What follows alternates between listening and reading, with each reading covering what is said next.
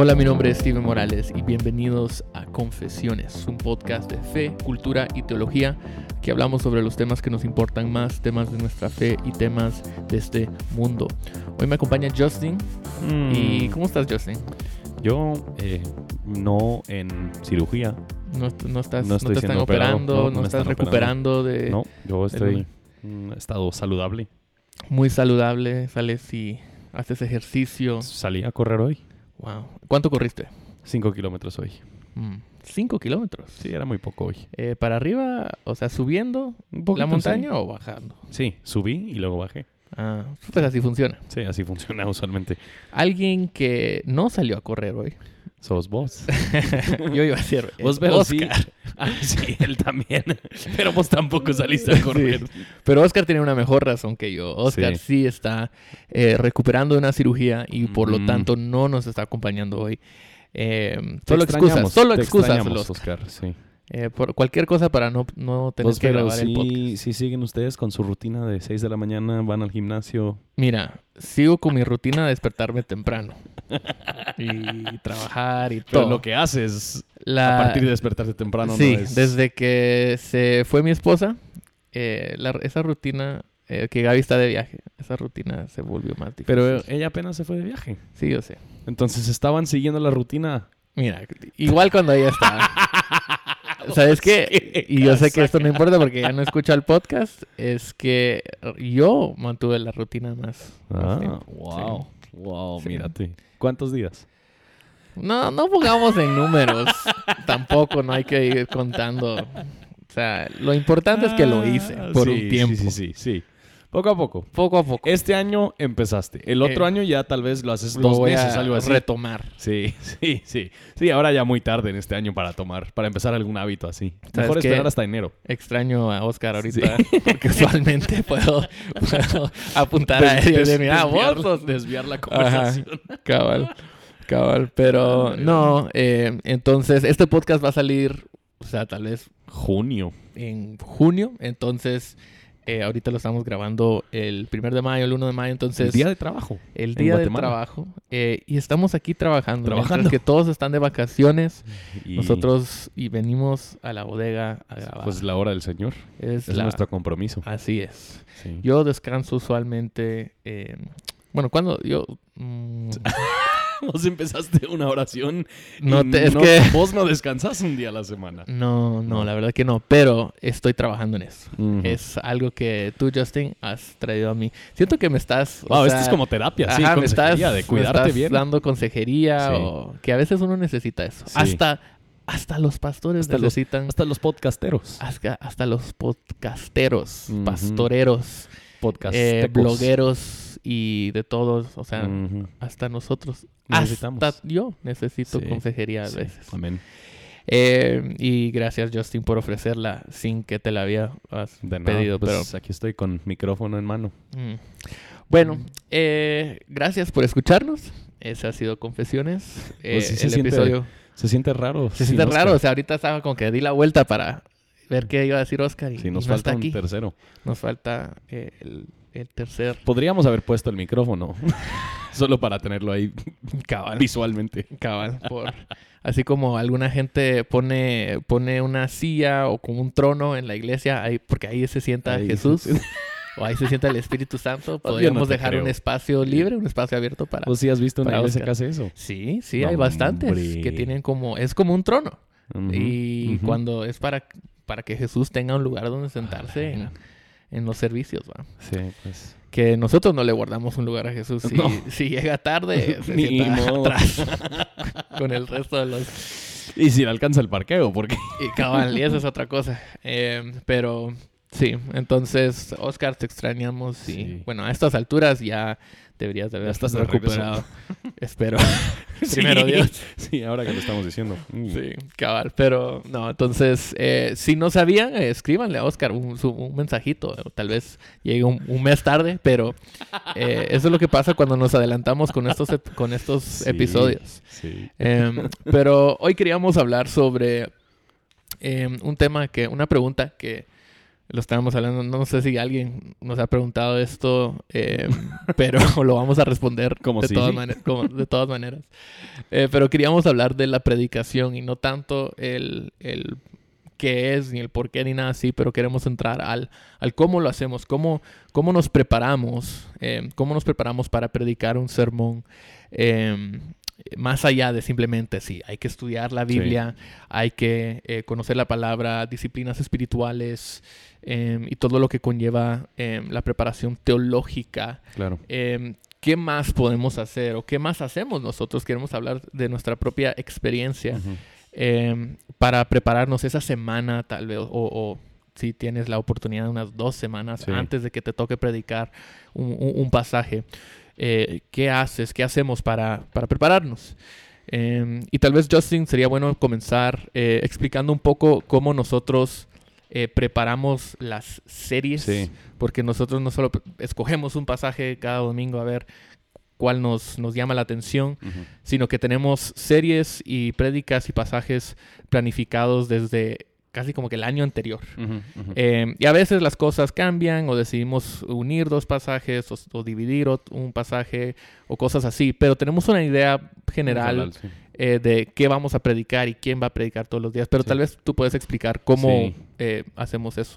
Pues es, es un proceso un poquito orgánico y pastoral en el sentido de que nosotros siempre estamos platicando un poquito en cuanto a las cosas que estamos observando y viendo dentro de la misma iglesia. Eh, si hay ciertos temas pastorales que nosotros estamos viendo, deberíamos tocar este tema, deberíamos hablar de tal asunto.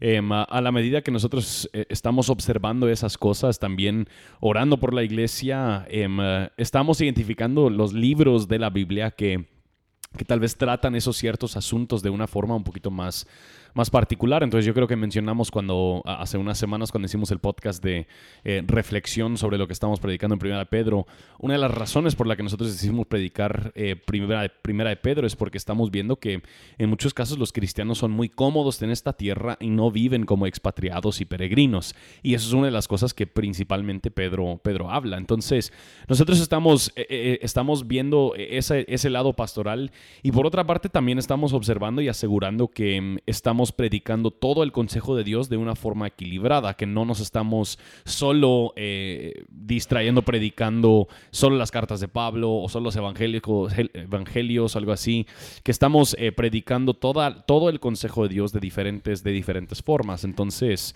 eh, este año, por ejemplo, nosotros iniciamos con, con dos series un poquito más cortas. eh, una que era simplemente el- el- la historia de Dios, que ahí predicamos creación, caída, redención. Teología gloria. bíblica. Sí, teología bíblica. Y de ahí hicimos una serie de comunidades misionables. El año pasado predicaron ustedes Habacuc. em, eh, y de ahí le dimos a todo el año Primera Corintios. Entonces, lo que estamos. Sí, la- eh, bueno, predicamos primero eh, Dos. algunos pasajes de los evangelios. Sí, sí, sí, sí. eh, y después predicamos Habacuc y después predicamos Sí. ¿cuál? Primera Corintios. Primera Corintios todo el año, sí. Ajá. Y, y creo que eso, o sea, mencionaste algo ahí bastante importante y es que no solamente escogemos un pasaje o un libro o una carta que nos, que nos llame la atención, nos dice, ah, me gusta Primera Corintios, Sí. eh, sino que hay un, hay un como que paso anterior en que escuchamos y ponemos atención a lo que está pasando en la iglesia, con Sí. las personas en, en la congregación, eh, a nuestro alrededor. Entonces vemos cuáles son las necesidades. Y creo que a veces la tentación es decir, ok, esto está pasando en la iglesia o veo este problema, entonces voy a solamente hablar sobre ese problema y no queremos simplemente, o sea, hablar de, de ese problema de, de una manera temática Sí. y crear una serie de ocho semanas sobre, qué sé yo, Este problema. el orgullo Sí. o Resolución de conflicto. resolución de conflictos, sino que vemos en las escrituras donde Dios habla de esto Sí. eh, donde vemos que este es un tema central en, en la Biblia. Y luego entramos a ese, a ese libro y predicamos el, el Sí. libro o la carta completa. O a veces hemos hecho porciones. sí. Por ejemplo, hicimos el, el aposento, alto, sí. predicamos sobre el aposento alto, eh, que capítulos 14 al di- a 17 de, Sí. de Juan, del Evangelio eh, según Juan. Entonces, a veces puedes agarrar esas, esas secciones, pero lo, lo hacemos de una manera eh, muy intencional, de Sí. querer decir, ok, estamos viendo las necesidades de, de nuestra... eh, de nuestra congregación, de nuestra iglesia, y queremos ver cómo Sí. entonces la- las escrituras res- no responden, pero ¿qué Sí. tienen que, decir? ¿Qué tiene que decir Dios sobre esto? Sí. sí, y la ventaja de hacerlo expositivamente de esa forma es que en cada serie nosotros luego también terminamos hablando de un montón de cosas que no necesariamente planificamos hablar, que realmente eran muy buenas para nuestra iglesia. Entonces, la, ventaja de predicar expositivamente, por decirlo así, es que eh, predicas todos los temas que trata la Biblia, no solo los temas que tú ves que necesita tu iglesia. Exactamente. Entonces nosotros empezamos, a, de hecho esta, esta semana ahorita en Iglesia Reforma me toca 1 Pedro 3, 1 al 7, que eso es un pasaje que vos ibas a predicar, pero de repente te vas de viaje. Em, pero esta habla, esta habla de, la, de la relación entre esposos y esposas, que no es realmente algo que nosotros quisimos tocar cuando llegamos a este, a este libro de Primera de Pedro, pero sí es algo que va a ser de mucho provecho para nuestra iglesia, el, ver qué es lo que dice el Nuevo Testamento acerca de esas. Sí, y recuerdo cuando predicamos Primera Corintios, precisamente ese es uno de los puntos que hicimos al inicio de que esta carta está llena de lo que llamamos papas calientes, eh, temas de esas papas que nadie quiere tocar, entonces siempre se las pasan a alguien más. Sin embargo, y, eso es lo que hacemos muchas veces cuando predicamos temáticamente o cuando solo predicamos sobre ciertos temas, hablamos sobre solo solamente sobre los temas que sabemos que la gente va a recibir bien o que la gente nos va a ver bien por lo que decimos, o tal vez son temas que como que, animan a la iglesia, pero a veces nos tocan hablar sobre esos pasajes incómodos, feos, eh, esos pasajes que no sabemos eh, tal vez antes de, predicarlo nunca habíamos considerado, wow, ¿qué dice la Biblia sobre esto? ¿O qué creo? ¿Cuál es mi postura? De hecho, yo estaba, estaba, viendo, estaba viendo a algunas otras iglesias en su serie de Primera de Pedro para ver un poquito de cómo es que ellos habían tratado ese pasaje. Y sí, vi una iglesia, sí, vos vi una iglesia que termina Primera de Pedro 2 y luego empieza en Primera de Pedro 3.8 y dije, a la gran, estos, estos cobardes no querían, no querían tratar O a lo mejor sí lo predicaron, pero les fue mal, les fue mal, entonces no lo subieron, no lo subieron a la página. Sí, de plano. Pero, pero eso nos ha ayudado. O sea, una otra ventaja que nosotros eh, tenemos en, Reforma es que eh, tenemos a tres predicadores. Entonces, no solamente es una persona que le toca todos los domingos eh, y, no siente ningún nada de así como un burnout o, algo así, sino que sí nos da tiempo para, para descansar, nos da tiempo para prepararnos un poco más para nuestro pasaje y podemos dividir eh, los, las series o los libros que estamos predicando em, para darnos ese como que tiempo para respirar y reflexionar. Y a veces lo que a mí me ha ayudado es sentarme y escuchar a alguien más predicar y decir, sabes que no había considerado eso. Y, eso nos ha, nos ha pasado, ¿verdad? Que em, tú predicas un domingo y después yo predico el siguiente o y puedo como que Ir construyendo, ir construyendo sobre el argumento, sobre lo que tú ya has ido exponiendo. Y a mí me ha tocado que tú predicas después de mí y mencionas algo acerca de mi texto que yo no mencioné y me quedé como, a la madre. Eso hubiera sido un buen punto. Sí, me hubieras dicho algo anterior, pero anteriormente, pero ni modo, ¿va? Y, y, de esa manera, o sea, dividir la, la predicación de esa manera sí nos ha ayudado bastante. Aunque sí, o sea, en, en Reforma, Justin, tú predicas la mayor parte de, del tiempo como es de la manera que hemos dividido nuestro tiempo, simplemente porque Oscar tiene muchas otras responsabilidades, especialmente en, el servicio y la liturgia y todo lo demás. Em, y, eso también nos ha, ayudado bastante porque tú has tomado como que el, liderazgo en decir, ok, mucha, creo que deberíamos ir hacia, hacia estos temas, hablar de estas cosas, hablar de estos pasajes. Em, y eso, a fin de cuentas, es pluralidad y paridad y, nos ha ayudado bastante. Y yo sé que eso, eso es un privilegio que muchas personas no tienen de, de tener eh, a otras personas con quien eh, confiar el, púlpito, eh, a, quien confiar el púlpito, pero em, mientras, o sea, creo que, que, a la medida que también vamos preparándonos tenemos que entender, y, suena un poco irónico, pero que, que es bueno también descansar y dejar a, otras personas entrar, a, entrar a ese espacio. Pero hablemos ahora más de, de, ya la, la semana que, anterior, o sea, la semana antes de del domingo que, predicamos. Em, ya sabemos cómo escogemos los pasajes, ya sabemos por qué y todo lo demás. Pero ¿qué, haces tú, Justin? ¿Cuáles son tus primeros pasos? O sea, lunes en la mañana, ¿empezás a escribir tu, sermón, a, leer tu pasaje o, cómo, es? Sí, no. Bueno, lunes, lunes usualmente es día, día de descanso para mí. Eh, es chistoso que el día que los pastores descansan se vuelve un poquito un tema polémico. Algunos que están muy en contra de que descansen lunes, porque ese es el día que estás más cansado y etcétera, etcétera. Pero el lunes funciona muy bien para nuestra familia, entonces yo usualmente no estoy pensando en nada del lunes, estoy pensando en alguna, alguna novela que estoy leyendo yo. Entonces intento, a, pues. intento a leer algo que no tenga nada que ver con, con ni seminario, ni, ni la iglesia, ni nada así. Em, los martes en la mañana, usualmente, eh, una de las primeras cosas que hago los días martes, aunque hoy es martes a las 3 y todavía no lo he hecho hoy, pero imprimo el, el texto. Y, y tengo el texto eh, impreso y empiezo a hacer observaciones Sí. en, en la hoja del texto y a veces lo agarro en, en español e inglés, a veces lo agarro en, en uno de los idiomas ori- originales, eh, simplemente con el fin de observar lo que está pasando en, en el texto y, y no intento a, a llegar a conclusiones muy profundas eh, ni hacer una teología. Se nota, se nota se, se nota que no, no quiero llegar a conclusiones profundas. Em, ah, no, no, no estoy intentando realmente ni interpretar el pasaje. Ujú. Eh, lo único que realmente quiero, quiero lograr captar el día martes es cuál es el argumento central del autor del, del texto, o, o por decirlo así, cuál es la, la idea central. Y usualmente termino el día martes con la idea central del, del sermón. Esta idea cambia tres o cuatro veces mientras, mientras voy preparando del martes al, al domingo, pero, Sí. pero por lo menos lo estoy, lo estoy afinando y eh, para mí el día miércoles es el día que dedico casi enteramente a, a escribir el, el- por lo menos el, el esquema principal del sermón. Y es el día es el día miércoles. Después de que he pasado un día empapándome un poquito en el texto orándolo pensándolo observando el día miércoles si todavía hay algo que no me queda claro eso es cuando ya abro un par de comentarios eh, veo a algunos otros pastores quienes han predicado ese pasaje para ver las observaciones que ellos han hecho. Em, y, y de ahí ya el miércoles empiezo a armar el, el mero sermón, empiezo a armar la, el esquema de, de- la lógica de los pensamientos que voy a llevar para comunicar lo que está diciendo el, el texto. Em, y después del miércoles usualmente lo, lo- dejo por, por un par de días. eh, no, lo, no lo toco otra vez usualmente hasta em, más tarde el día viernes o en muchos casos hasta el, hasta el sábado, que ya eh, si ya está escrito, solo estoy afinando algunas cosas. Si todavía no he terminado de, plasmar el, el manuscrito, termino de escribirlo el, el sábado. em, y de ahí usualmente me levanto otra vez el domingo en la mañana y hay, hay otros cambios que todavía estoy haciendo.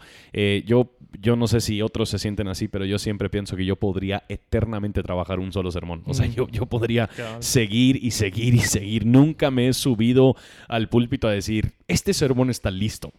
Sí. o sea, siempre se siente incompleto o deficiente. O se siente como si siempre hay más, eh, o sea, siempre hay más que, que decir, Sí, ¿verdad? sí, sí, Eh, cabal. nunca he sentido así como que ah, eh, dije todo lo que tenía que decir. Sí. A veces sí siento como que, ah, pero podría entrar más a este tema, pero Sí. hablar más sobre esto o, o lo otro. Pero a fin de cuentas uno tiene que, que entender la, la economía de palabras y tiempo que tiene. Simplemente no se puede, no- Sí. no- uno no puede escribir un libro con cada sermón. No, y, y- y tienes tiempo limitado en la semana. O sea, si realmente estás pastoreando una iglesia también, Sí. eh, o tienes algunas otras, otras responsabilidades, eh, tu tiempo es limitado. No tienes 35 como tiene John MacArthur. A veces yo creo que él, él prepara, dice 35 horas para el sermón.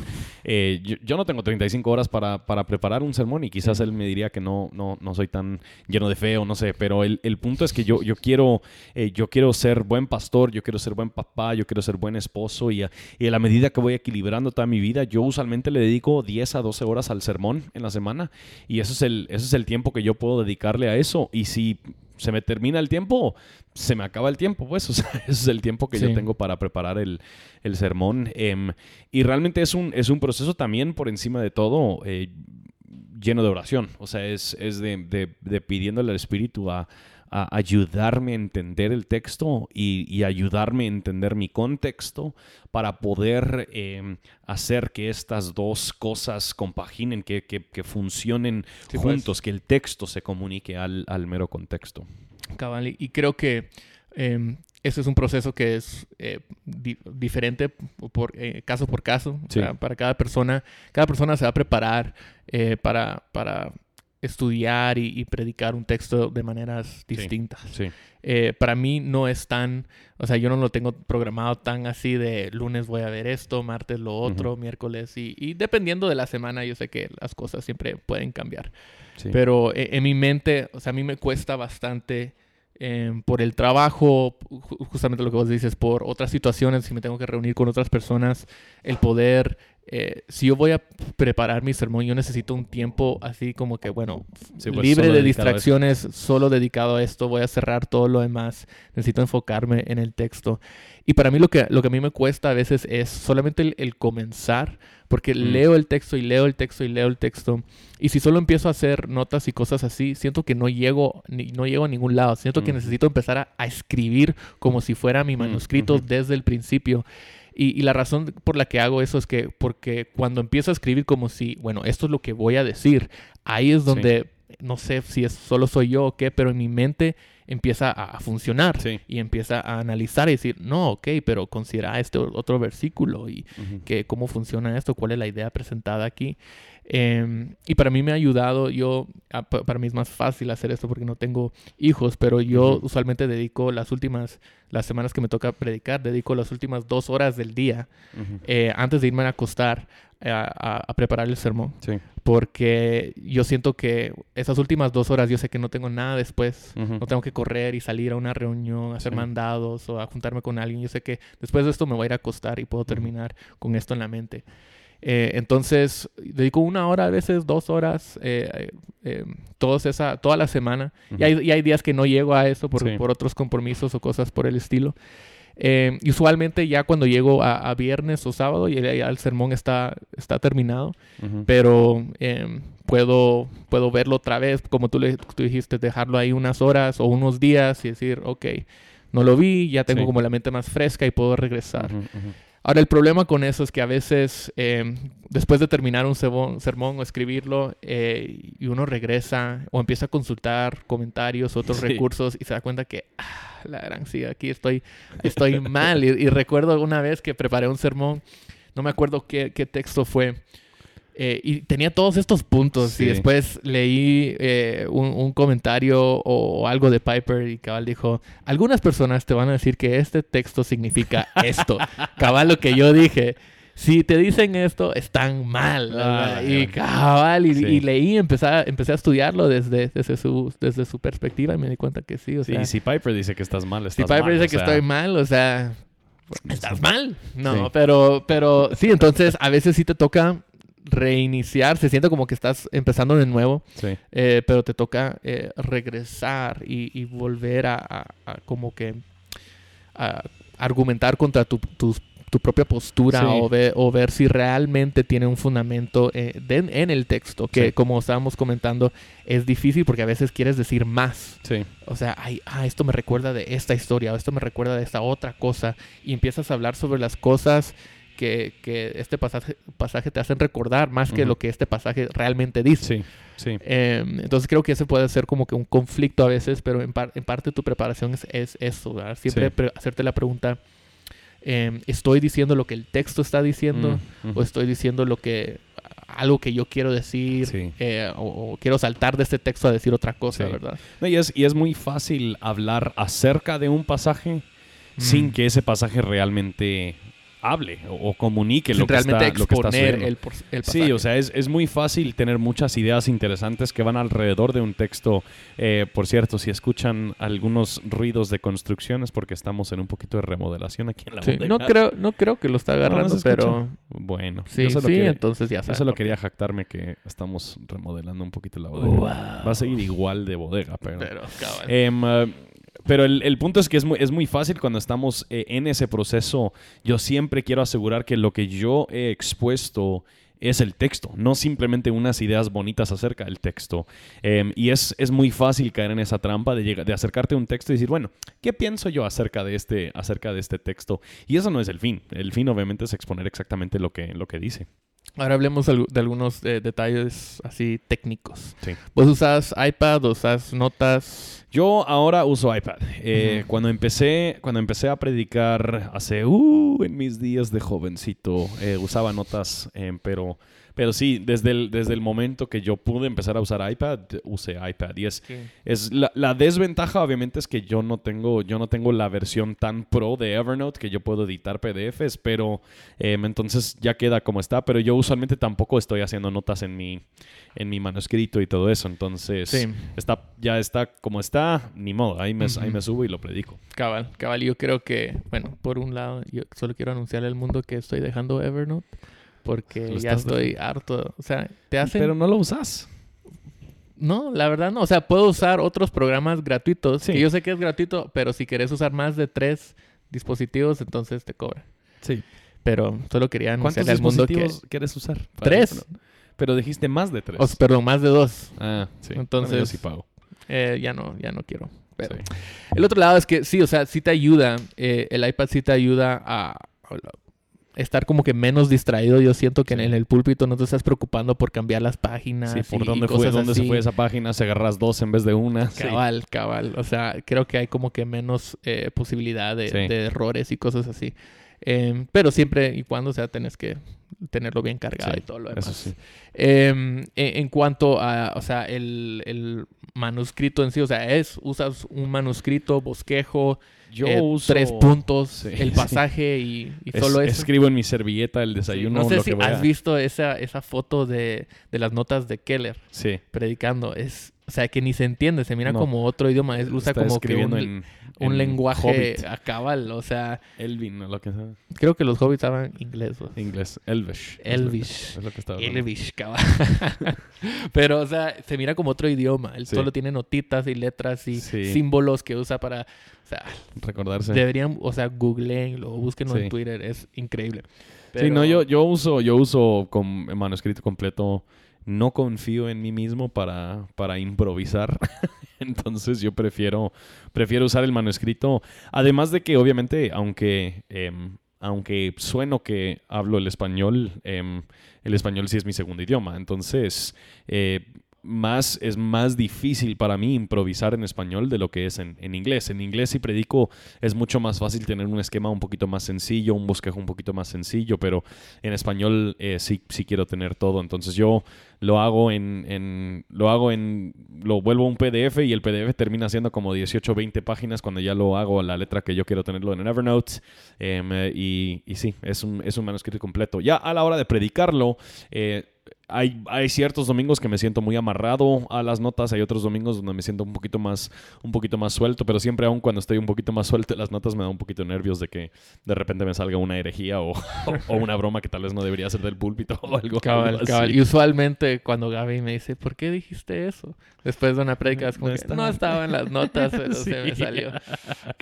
Pero eh, hablemos, Justin, hay algo que, que a mí me anima, me anima bastante, es algo que, que yo tuve que hacer y, y doy gracias a Dios que, que lo hice. Em, pero nosotros tenemos en, en Reforma un, en un grupo de, de- de hombres jóvenes que estamos preparando Sí. para el ministerio, suma como una residencia eh, ministerial. Sí, Y parte de esta residen- residencia ministerial no, no solamente es ser eh, equipado, capacitado en, en cuanto a teología y doctrina y todo lo demás, pero también hay un elemento práctico en, en donde ellos tienen que poner en práctica lo que están aprendiendo. Sí. Y parte de eso es, tienen que practicar eh, eh, cómo predicar. Tienen que predicar delante del, del grupo, Sí. delante de los pastores. y esto es para prepararles para poder predicar algún día Sí, em, sí. en frente de la iglesia, ¿verdad? Em, no sé si tú hiciste esto en una clase en el Sí. seminario o algo por el estilo. sí. En la universidad yo tuve que hacer eso y esa fue mi primera experiencia, una de mis primeras experiencias así ya hablando en, en público eh, y especialmente porque predicar no simplemente es eh, public speaking, sino que o sea, estás hablando de la palabra de Dios. Entonces, eh, estás exponiendo lo, lo que Dios dice. Entonces, hay otro elemento ahí que para muchas personas eh, y, y debidamente debe, correctamente debe eh, producir en ellos un poco de temor Sí. por lo que están haciendo. Em, pero háblanos un poco acerca de, de este proceso, cómo luce y, aunque ya, ya he hablado un poco, pero ¿por qué lo hacemos? Sí. Bueno, o sea, yo, yo creo que la, la predicación es algo, es algo muy particular de lo que está sucediendo en ese momento. No solo, sí, estás parado hablando y, y cualquier, eh, en cualquier momento en que te encuentras hablando delante de un grupo de personas, debería ser interesante, por lo menos. O sea, no, no, no, no creo que el punto es simplemente decir las cosas ciertas de una forma que nadie lo quiera escuchar, que nadie quiera participar. Sí debería haber eh, cierto interés, pero en, aunado a que debería ser, estás hablando públicamente, quieres que sea interesante, también tiene que ser preciso, también tienes que estar usando, eh, explicando la verdad de una manera en la que, en la que no solo hace sentido, pero que es correcto, es, es la forma en la que la Biblia lo, lo explica. Y esa tensión es muy compleja porque el punto no es simplemente entretener, es comunicar la verdad tal y como es, sin suavizarla, sin ajustarla, sin cambiarla.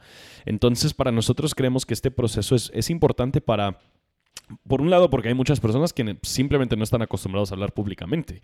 Em, uh, y, es bueno simplemente que ellos se suban a un escenario y, para nosotros lo que nosotros hacemos... experiencia. Sí, y nosotros lo hacemos como si fuese totalmente genuino el, el, momento. Como si estuvieran ahí un domingo predicando. Tienen que subir... Al escenario, les conectamos al micrófono, ellos eh, traen sus notas, les ponemos una cantidad de tiempo de tope. que, decir ellos buenos días, sí, nos saludan. Hasta, todo. Sí, y, y aún así les decimos que queremos que ellos verdaderamente nos prediquen a nosotros, que no simplemente sea algo bonito que ellos van a subir a decir como si fuese a un grupo hipotético. Somos nosotros los que estamos escuchando el mensaje y queremos que ellos lo preparen para un cierto, un cierto contexto. Mm. Y después de eso nos, nos, juntamos con ellos y los evaluamos. Em, y lo hacemos de una forma muy misericordiosa, sabiendo que cada quien es dotado de diferentes formas y, y no todos son dotados para, para la predicación. Y los que no son dotados para la predicación no deberían estar predicando, pues, o sea, es parte, es parte del punto. Y los que sí deberían buscar encontrar las oportunidades para, para, poder ejercer los dones que Dios, que Dios les ha dado. Entonces, más o menos así es como funciona nuestro, nuestro proceso con ellos. Sí, y eh, de hecho eso es algo que nosotros hicimos entre nosotros, con, con Oscar también. O sea, también cuando nosotros predicamos, em, cuando comenzamos hace un año, eh, teníamos reuniones para hablar de eso, o sea, cómo nos fue en la predica, para Em, repasar los sermones, para dar esa retroalimentación y para ayudarnos a, mejorar. Eh, ahora hemos como que transicionado fuera de eso y aún tenemos esas conversaciones, no tenemos un, tiempo dedicado solamente a eso, pero eso es precisamente lo que estamos haciendo con, este grupo, con este grupo en la residencia ministerial. Y creo que eso es clave, porque muchas veces uno ve el, el, carácter del predicador cuando recibe esa retroalimentación, porque no solamente importa si puedes hablar bien o no en frente de, un grupo de personas, importa, tu corazón importa, tu carácter, importa, cómo recibes eh, la crítica, cómo recibes eh, esa retroalimentación. Em, hay personas que, que predican genial, pero a la hora de decir, hermano, o sea, brother, has considerado esto, creo que te saltaste esto, creo que eh, no le diste el, al, como que al centro del pasaje, sino que te desviaste por un lado. Y, y, no responden bien. No hay humildad, no hay paciencia, no reciben eh, con... Eh, no reciben bien esos comentarios y eso demuestra algo de, su, de su carácter, si, si realmente están, lo están haciendo como para el Señor o si lo están haciendo por ellos mismos. Y eso es algo que, ah, una vez más, hace que la predicación sea totalmente distinto a simplemente subirte a hablar, porque el, el, punto es que estás, es algo que deberías estar viviendo también, no simplemente deberías poder subirte y explicarlo bien. En muchos casos hay un proceso durante esa semana donde yo me estoy arrepintiendo de, cosas que no estoy viviendo, que estoy viendo en ese pasaje que el Espíritu Santo está exponiendo en mi vida y yo quiero ir aplicándolo. Y, y, muchas veces se demuestra ese carácter deficiente cuando em, eh, alguien es confrontado con una retroalimentación de su predicación que no tanto les gusta. Se demuestra en esos momentos que quizás no tienen ellos la piedad y la madurez para estar subido ahí predicando. Exactamente, y creo que ese es, eso lo, diríamos como consejo para cualquier eh, predicador joven, es si antes de subirte a al escenario, antes de subirte al púlpito enfrente a la iglesia, busca otras oportunidades donde tú lo puedes hacer, tal vez frente a un grupo más pequeño o, otro ministerio o algo así.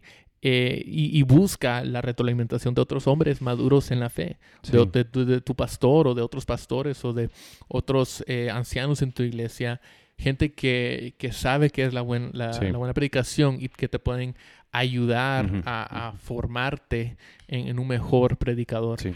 Eh, que, que uno nota la diferencia entre personas que han hecho eso y, y no. Sí. Y a fin de cuentas es así de simple de solo buscar más Claro, experiencia, como claro. lo harías con, con un trabajo. Sí. Eh, si puedes conseguir experiencia como un eh, in- internado o algo así, haciendo eso, ese trabajo que tú quieres, a la hora de hacerlo, Sí. eh, ya enfrente de la iglesia y todo lo demás, vas a hacer un... Vas mejor- mejorando, ajá, sí. vas, vas a ir mejorando. Y siempre uno, siempre pudo haber hecho algo mejor.